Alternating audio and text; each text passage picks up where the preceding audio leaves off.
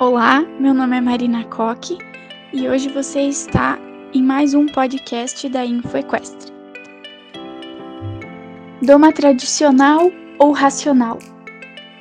Domar equinos é uma tarefa difícil que requer a atenção de duas pessoas.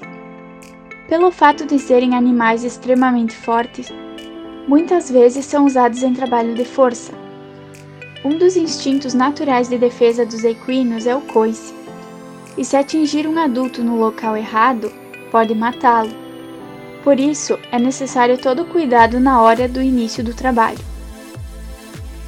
Hoje existem duas formas de domar equinos: a tradicional e a racional.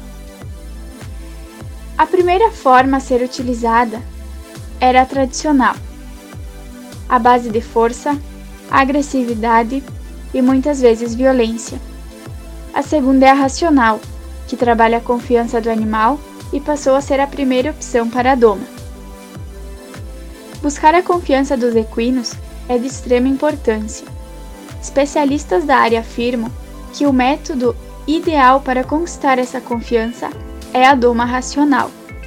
Nós da Informativa Equestre somos totalmente contra qualquer tipo de agressão a animais, principalmente quando se trata de educação e cuidados. Domar é uma tarefa que requer bastante treinamento. Por isso, é preciso de um trabalho contínuo para que o animal obtenha total entendimento dos comandos. Para domá-lo, trazer sua confiança e obter um bom entendimento de seus comandos, demonstre respeito ao animal.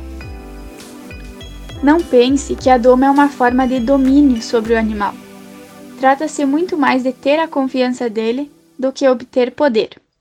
O ponto crucial para começar uma doma é saber direcionar o animal para atingir seu objetivo. Você participou de mais um podcast do melhor conteúdo técnico equestre do Brasil. Obrigado pela participação e até a próxima.